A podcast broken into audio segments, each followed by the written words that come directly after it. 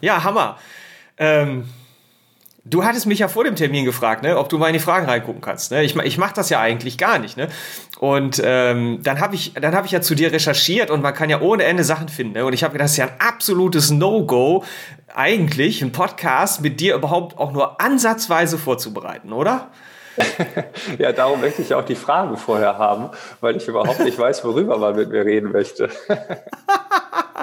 ja, aber du bist doch eigentlich der, der gar nichts vorbereitet, oder? Äh, ja, es geht mir äh, aber prinzipiell darum, damit ich ungefähr einen Plan habe, in welche Richtung es gehen soll. Also ich bereite die Fragen da nicht vor, ich lese mir die einmal durch und weiß, aha, wir laufen heute gehen Westen äh, und nicht gehen Osten, was ja auch möglich wäre.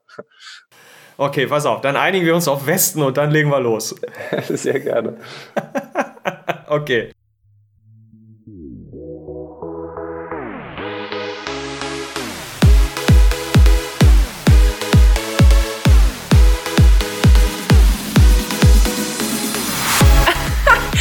Business Lemonade, der Podcast rund um das Thema Humor und den professionellen Einsatz von Humor im Business. Hier geht's jetzt heiter weiter mit Heiko Link. Ja, herzlich willkommen. Ich habe heute Frank Eilers zu Gast. Frank Eilers ist ein ehemaliger Stand-up-Comedian, ähm, ein Keynote-Speaker, ein Podcast-Kollege von mir. Der hat den Arbeitsphilosophen, die Zukunft der Arbeit Podcast, den Bright New Future Podcast Xing Talk und äh, seine Lieblingsthemen sind Digitalisierung, künstliche Intelligenz und Zukunft der Arbeit und New Work. Und ähm, hallo Frank, herzlich willkommen. Wie alt bist du gerade aktuell? Ja, moin, hallo. Ja, vielen Dank für äh, diese Aufzählung aller Dinge, die ich mal so gemacht habe. Ähm, ich bin aktuell 32 Jahre jung. Mann, da hast du dich aber gut gehalten. Ja, die Mehrheit sagt eher das Gegenteil. Äh, und ich glaube auch eher der Mehrheit als dir jetzt gerade, weil das digitale Bild verfälscht ja. Ähm, und wenn ich von 95 Prozent der Bevölkerung höre, was, du bist erst 32, dann glaube ich doch eher der Mehrheit. Also ich okay. habe mich nicht so gut gehalten. Aber ich gebe dir zu, äh, aber ich gebe zu, digital sehe ich jünger aus als live. Spielt mir gerade ja. die, die Karten. Ich, ich habe ja ein bisschen, äh, ich habe ja ein bisschen recherchiert und ähm, du äh, äh, du, du spielst ja immer so ein bisschen auf das Alter an. ich glaube, ich habe das Gefühl, das ist bei dir so ein bisschen so ein Running Gag. Ich weiß nicht, du bist ja auch so jemand wie ich, der regelmäßig mal das Arbeitsfeld wechselt, ob das noch aktuell ist. Ne? Äh, aber ich fand das schön, weil ich habe das Problem, dass die Leute mich immer jünger schätzen. Und ich hatte irgendwann mal jemanden, wo ich einen richtigen Auftrag machen wollte und dann ging es ums Geld und dann sagte der, ach, ach, Sie wollen Geld? Ich dachte, Sie wären so ein Student, der hier so eine Arbeit schreiben will. Ich so, nein, nein, will ich nicht, ne?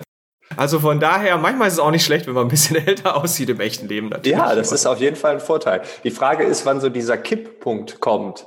Äh, wenn dann die Jugend sagt, ne, mit dem Alten, da wollen wir nicht mehr reden. Oder wenn, ja, man einfach nur noch gesiezt wird, das Du gibt's gar nicht mehr. Also der Kipppunkt ist bei mir zum Glück noch nicht in der Masse angekommen, aber ich kann ihn spüren. du kannst ihn spüren.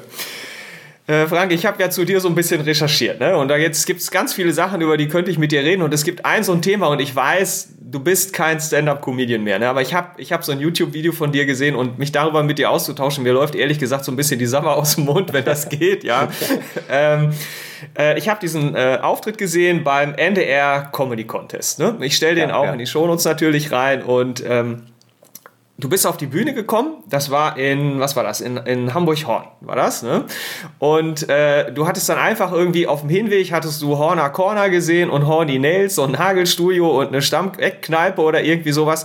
Äh, das, ich hatte den Eindruck, das war die Vorbereitung, ja? Also du hast aus dem Fenster geguckt bei der Anreise und dann hast du einfach nur einen Dialog geführt. Ich habe erst das gesehen, habe gedacht, ah, der macht Impro und dann dachte ich, nee, der macht ja gar, also nicht so richtig. Ja, du hast ja, du hast ja geredet mit dem Publikum und im Grunde einfach nur die Sachen genommen, die die dir geliefert haben. Und das fand ich großartig. Ähm, Hast du es hast immer so gemacht oder machst, machst du da heute noch Sachen davon? Weil ich finde, sowas äh, mit ins Business zu nehmen, ich arbeite ja auch viel dran, so diese Impro-Techniken mit ins Business zu nehmen, finde ich einfach großartig. Und wenn du da ein bisschen aus der Praxis erzählst, das finde ich total geil. Ne? Auch wenn du kein Stand-up-Comedian mehr bist. Ne?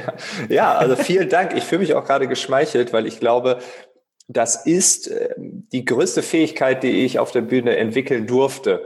Ähm, der Fernsehauftritt war was ganz Besonderes. Klar, als Comedian, äh, wenn man ins Fernsehen geht, das ist was Besonderes. Da äh, schauen dann sehr, sehr viele Menschen zu.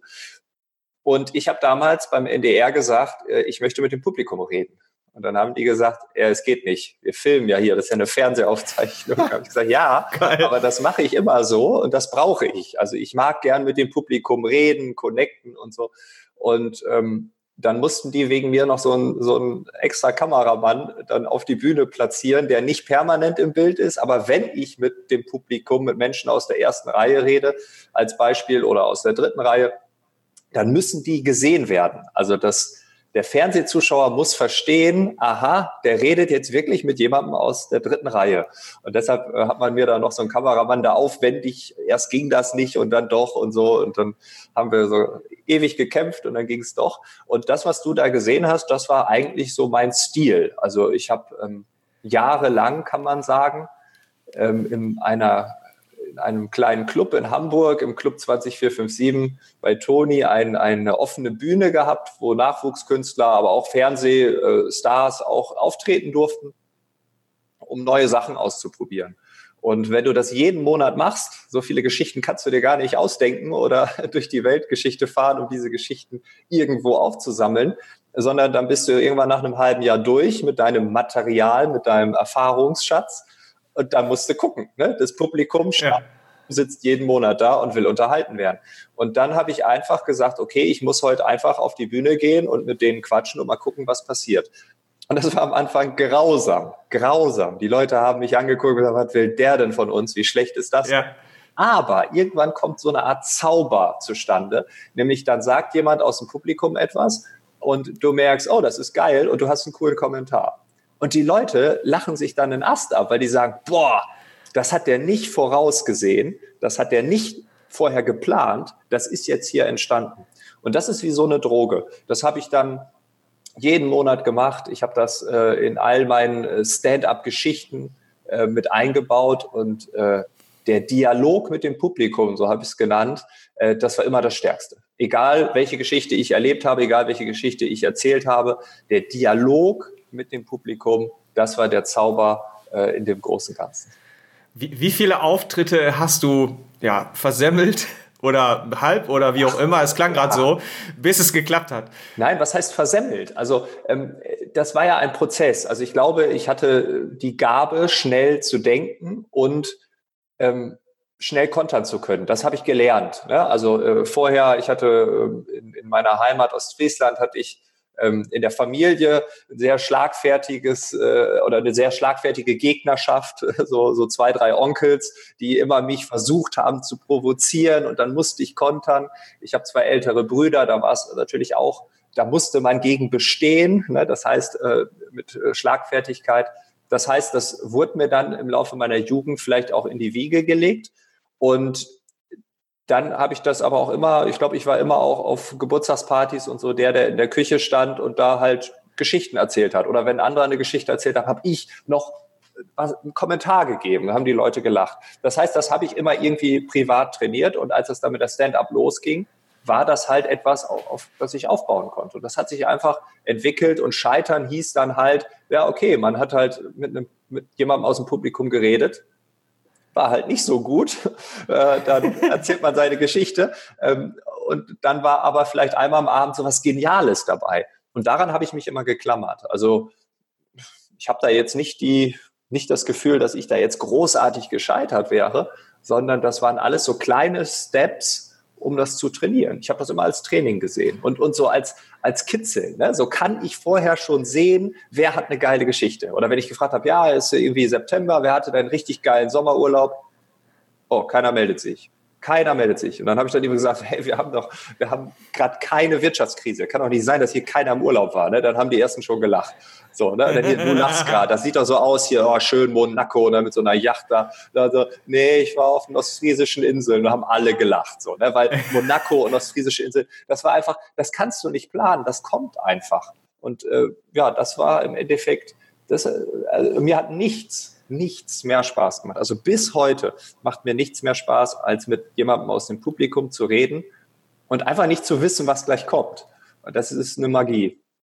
die ist für beide Seiten, glaube ich, äh, ja, wie so eine Droge in dem Moment. Ja. Wenn ich das jetzt so auf das Zwischenmenschliche so ganz normal übertrage für Hörerinnen und Hörer, ja, oder auf ein Meeting in einer Firma oder ich möchte auf ein Netzwerk treffen, irgendwie ein bisschen humorvoll, sympathisch rüberkommen oder so. Ich glaube, also meine Erfahrung vom Impro ist, es gibt zwei Sachen, die das kaputt machen. Das eine ist, ich will besonders originell sein. Ich muss jetzt irgendwas Großartiges haben. Und deswegen finde ich sowas wie, kann nicht sein, dass keiner im Urlaub war oder ähm, ich war auf den ostfriesischen Inseln, ist halt ein geiler Lacher, ja, weil ja, es ja. ist halt ganz normal. Total viele Leute fahren halt an der Nordsee mal gerade. Also jedenfalls, wenn man da wohnt, wo ich und du äh, wohnen, so ungefähr. Ja. Ne? Ähm, und äh, Planung, also wenn ich mir vorher was überlege, also wenn du ein Programm gehabt hättest, analog zu einer PowerPoint-Präsentation, die ich vielleicht in einem Meeting habe, dann kann ich mich ja schützen vor Rückfragen, also vor irgendwelchen Einwürfen, die ich nicht haben will. Ich kann auf einem, auf einem Thema draufbleiben. Das ist ja irgendwie auch eine Art von Absicherung. So, ja, ne? ja. Im, weil wenn du ins Publikum sprichst, da kann ja Gott weiß was kommen. Da weiß ja kein Mensch. Ja, ne? Total auch, gefährlich. Gott weiß was. Ja, da kam auch ganz schreckliche Sachen. Ne? Äh, ja. Und ich finde, ich habe halt diesen, äh, ich habe den Schutz von dem Programm. Ich weiß, was ich mache. Ja, ich kann, äh, ne, da, ich bin da jetzt nicht gleich, mir fällt nichts ein. Ich weiß, äh, ich bin so ein bisschen sicher vor irgendwelchen Kommentaren, die in Richtung Osten gehen, wo wir uns jetzt gerade für unseren Podcast auf Westen geeinigt haben, so, ja. weißt du? Ja. Ne, aber dafür geht mir leider auch der Humor flöten. Ne? Das ist der Preis, den ich bezahle. Und ich glaube, wenn man da ein bisschen riskanter reingeht, dann kann man halt auch äh, vielleicht humorvoller, sympathischer rüberkommen. Aber viele Leute hören gar nicht richtig zu, so, weißt du? Ist das deine Erfahrung auch? Ja, ja, klar. Ähm, und viele sehen natürlich auch in jeder Unterbrechung was Negatives. also es ja. gibt äh, auch in der Comedy gab es immer diese Comedians, die erzählen eine Geschichte, die Leute lachen. Und dann sitzen in der zweiten Reihe sitzt ein Pärchen, das lacht richtig laut und sie sagt noch was zu ihm. Keine Ahnung, wie so, oh, das ist wie bei uns im September. und weil die jetzt aber ihn stört, ne, die stört den Comedian. Er sagt, Nein. wieso quatschen die da? Und dann macht er Nein. die fertig. Also jede, jedes Wort aus dem Publikum ist eine Gefahr, ist, man, äh, die Comedians in England oder Amerika sagen, äh, Heckler, ne? also die stören uns. Und dann kommen so Kommentare wie, äh, Entschuldigung, äh, wer hat hier das Mikro? Du nicht, oder? Und dann machen die weiter. Wo ich denke, ey, die, die freuen sich gerade, die sind voll bei dir und du machst das jetzt kaputt. Und das ist etwas, das habe ich in der Comedy-Szene überall gesehen. Und dieses, dieser Glaubenssatz, sobald etwas aus dem Publikum kommt, ist es böse, ist es schlecht, ist ganz weit verbreitet. Und das ist auch der Glaubenssatz, den wir in der Businesswelt haben. Im Meeting müssen alle still zuhören oder sie schreiben E-Mails oder sie gehen zum Telefonieren nach draußen. Und diese Einwandbehandlung, dieses Hackeln, das ist alles so negativ, obwohl wir, wenn wir in einem ganz normalen Gespräch wären, ja ganz viel entwickeln können. Aber das ist einfach, so, das ist die Psychologie.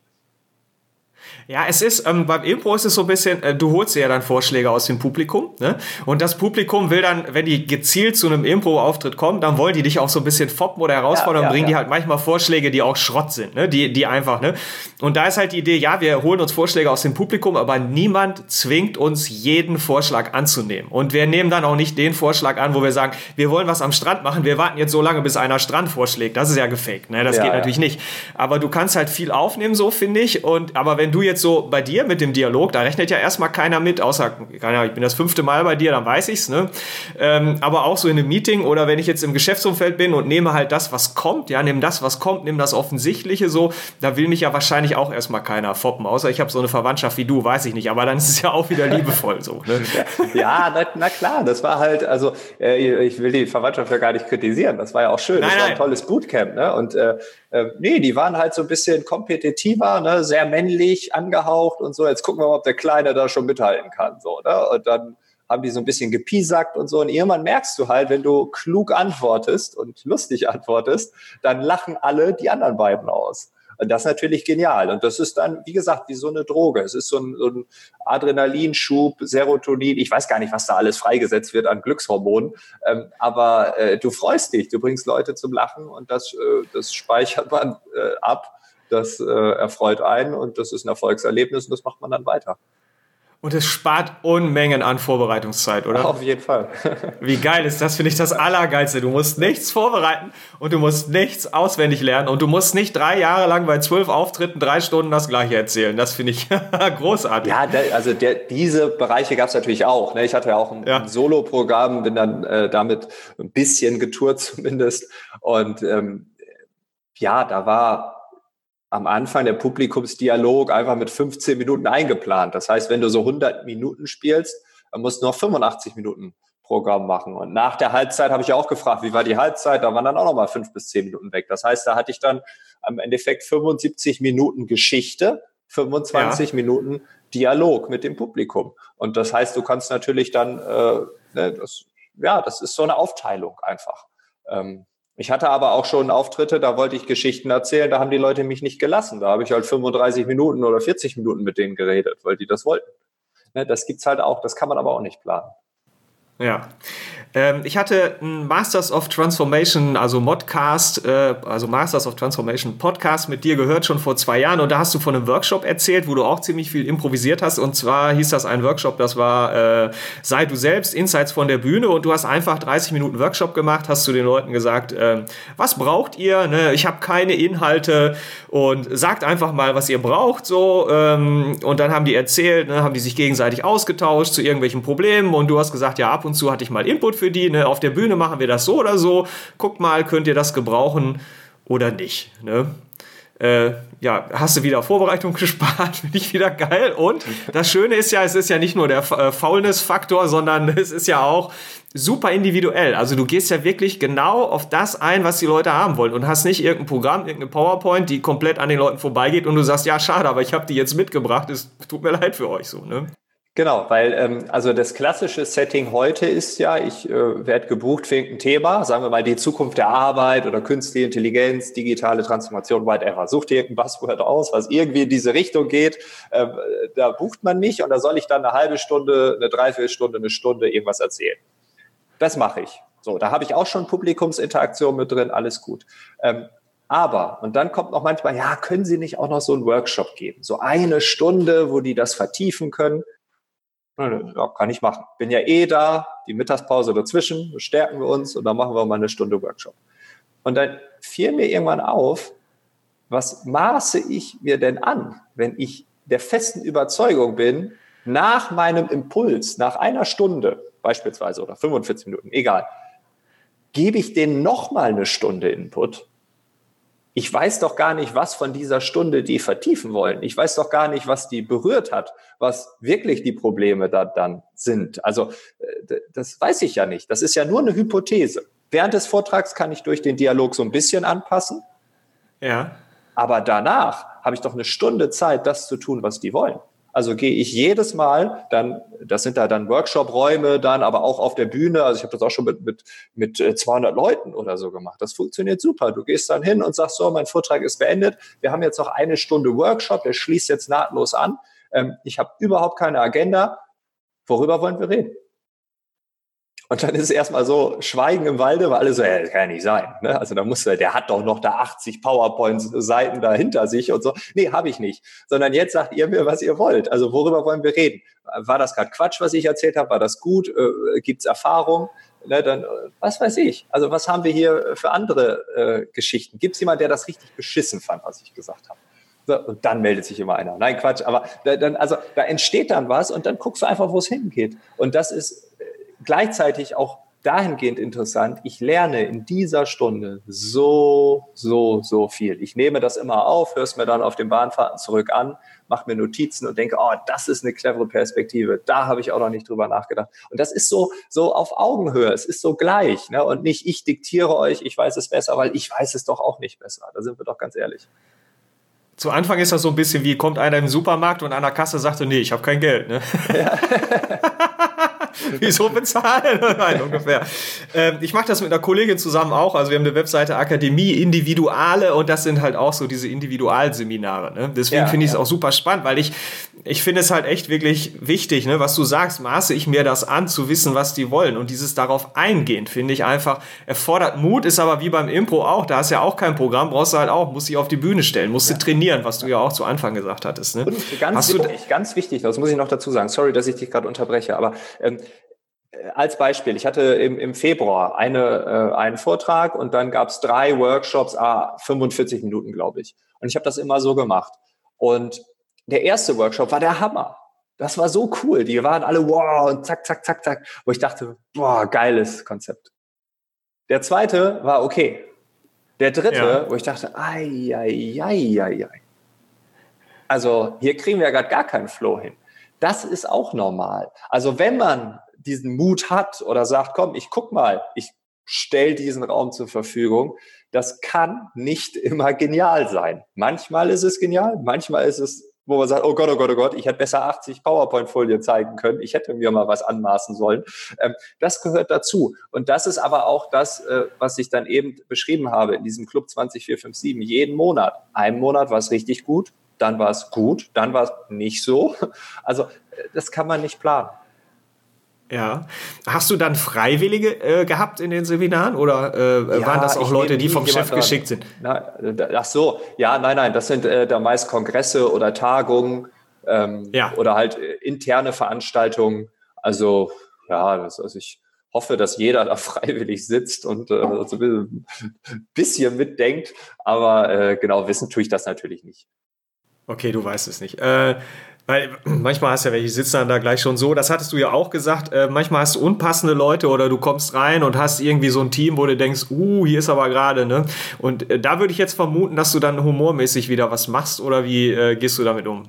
Äh, ich weiß es nicht. Also ich äh, gucke einfach, was kommt und natürlich lachen die Leute zwischendrin, aber ich plane nichts. Das ist das A und O. Ich plane auch, also ich habe ja früher in der Setup dann Geschichten äh, mir überlegt. Ich habe nichts geschrieben. Ich bin immer durch mein Wohnzimmer gelaufen, habe sie mir erzählt und dann habe ich sie auf der Bühne erzählt. Ähm, also ich habe kein äh, nichts schriftlich. Ich habe auch nichts mehr. Also ich habe nur noch Videoaufnahmen von früher. Ähm, also keine Texte mehr, die ich jetzt rauspacken könnte.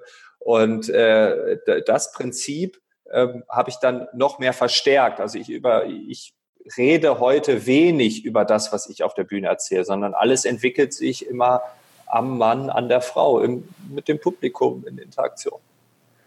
Ja. Du hast ganz zu Anfang, äh, ich glaube im Vorgespräch gesagt, Humor ist eine richtig geile Waffe.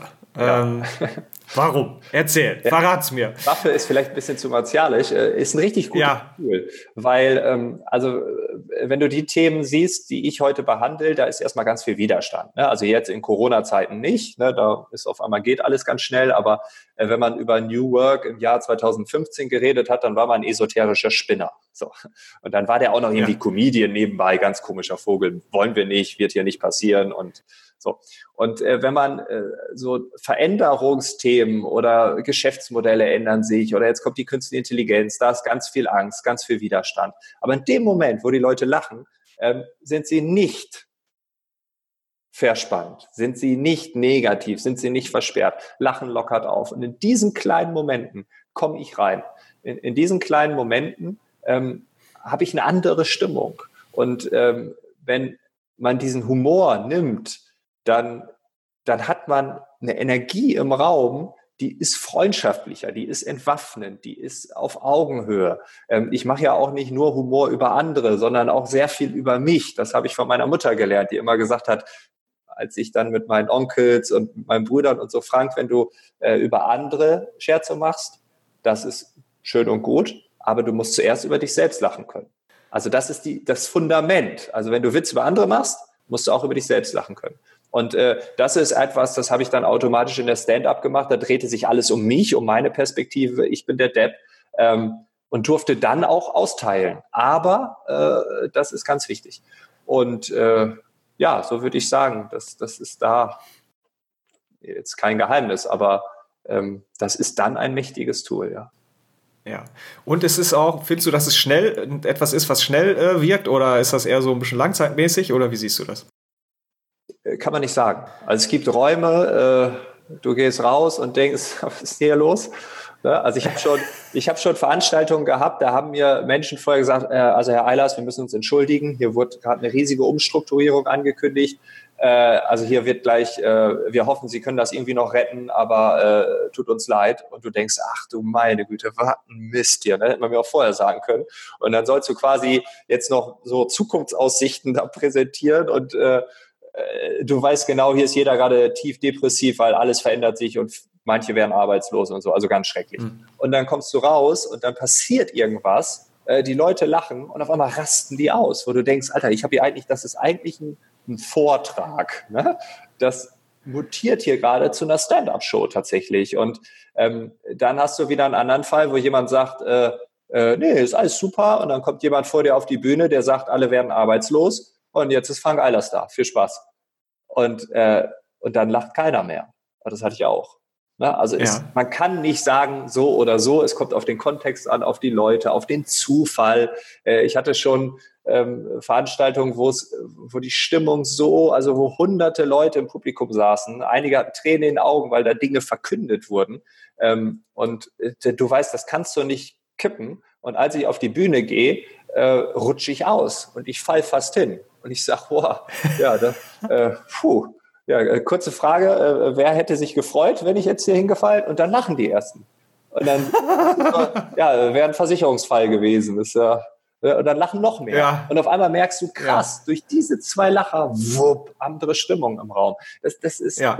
das kann man nicht planen. Das sind manchmal Zufälle, das sind Situationen, das ist Glück, das ist Pech. Äh, Im Endeffekt ist alles Yin und Yang gleicht sich aus. Ähm, ja. Ich hätte dir eine Clownsnase auf die Bühne geschmissen. Ja, das ist mega. Damit kann man. Äh Statt einem Schlüpfer. ja, und, und selbst mit Mundharmonika sich so anspielen, das wäre auch noch eine Möglichkeit. Ja, ja, aber dies, äh, dies mit Lachen aus dem Wein rauskommen, finde ich auch ganz cool. Ein Freund hatte mir das mal erzählt. Ich glaube, ich habe das auch im, im Podcast schon mal irgendwann gesagt, weiß ich gerade nicht dass er das, wenn sein Sohn irgendwie weint oder so und er bringt ihn dann zum Lachen, der ist dann eigentlich wütend und heult und der kriegt es dann aber hin, den zum Lachen zu bringen. Das ist ja eigentlich voll fies, ne? Weil ja, du ja. willst ja jetzt stinkig sein. Das kennt man ja von sich selbst auch noch von früher so, ne? Und ich finde das großartig. Ich erlebe das auch manchmal im Coaching oder so, ne? Dann ist äh, das, es gibt auch mal, dass geweint wird und dann geht aber wieder, geht's wieder ins Lachen und das ist so, äh, finde ich total entspannt. Ja, äh, wir haben gesagt eine halbe Stunde, das war's eigentlich schon. Äh, Frank, wenn, wenn jetzt jemand sagt, Mensch, den fand ich total sympathisch, äh, den hätte ich gerne mal zum Thema Digitalisierung oder KI, wo du mich definitiv nicht anrufen brauchst, dann wie kriege ich dich? Ja, ähm, ich habe auch einfach bei Google meinen Namen eingeben, dann findet man äh, sicherlich irgendwas. Ähm, ja, für alle Podcast-Hörer, man kann mal bei Arbeitsphilosophen reinklicken. Da gibt es so ein paar neue ja. Gedanken, gerade auch in so Krisenzeiten versuche ich da nicht nur äh, ja vielleicht ein bisschen lockerer zu sein, sondern auch ähm, ja, den Optimismus in dem ganzen Irrsinn da draußen zu finden. Also das heißt, wir, wir stehen gerade vor so einer riesigen Zeitenwende, eventuell, vielleicht auch nicht, das wird man in den nächsten äh, Monaten und Jahren sehen, aber ich glaube, dass ja, wir, wir in allen Phasen, in der wir uns befinden, auch immer einen positiven Blick brauchen. Und äh, da kommt der Humor auch wieder ins Spiel, äh, weil ich glaube, dass der Humor ähm, auch wenn viele Comedians eher keine Menschenfreunde sind, sondern eher aus so einer Außenseiterhaltung kommen. Oh, da könnten okay. wir jetzt nochmal diskutieren. Ich sehe äh, gerade, die Falten auf meiner Stirn. Ja, Siehst jetzt leider genau. nur du, ja. Und, äh, aber trotzdem ist der Humor am Ende immer etwas Positives. Also egal aus welcher Haltung er geschieht, äh, er ist positiv und positive Grundhaltung dazu. Ähm, also mehr kann da eigentlich nicht kommen. Okay. Und äh, ja, ansonsten verlinke ich natürlich nochmal auf einfach-eilers.de war das, ne? oder? Ja, Punkt ist richtig, ne? oder de. Richtig. Ja, ich, die, die ja. Äh, Domain ist tatsächlich noch aus meiner Stand-up-Zeit. Ich wollte mal was professionelleres da installieren. ja, habe ich noch nicht gemacht. Äh, ist auf meiner To-Do-Liste. Mir fällt gerade noch eine lustige Domain ein, aber äh, naja, mach, machen wir jetzt nicht. Ja, okay. nicht sagen, sonst kauft sie mir einer weg. Verstanden. ja, ja. Äh, ich danke dir ganz herzlich. Das war eine wirklich, äh, äh ich fand das sehr knackig, sehr komprimiert und ähm, ja, also mir hat es richtig gut gefallen. Herzlichen Dank. Ja, vielen Dank. Mir hat es auch Spaß gemacht. Danke.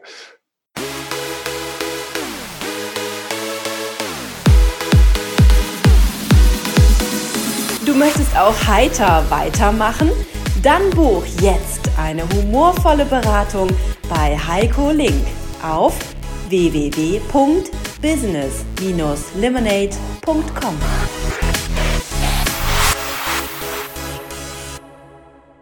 Äh, ja, Frank, äh, du warst jetzt eigentlich, ne? Also wir haben, ich bin ja froh, dass wir am Schluss jetzt noch auf Sachen gekommen sind, die du ja auch noch machst. Ne? Und eigentlich warst du aber sowieso im falschen Podcast, weil ich habe vorher vier Jahre lang einen Podcast für Jobsucher gemacht, wo du viel besser noch reingepasst hättest als in den jetzt. Ne? Aber ich finde, so ist das so wie in der Mathematik, weißt du, so Minus mal Minus macht Plus. Ne? Und deswegen war es doch eine schöne Folge, oder nicht? Ja, und alles, alles kommt zu seiner Zeit. Und wenn es jetzt nicht ganz so passt, wir reden in einem halben Jahr nochmal, vielleicht hast du eine ganz andere Meinung dann. Das kann sehr gut sein, äh, aber ich glaube, es hat schon sehr gut gepasst. Ich danke dir.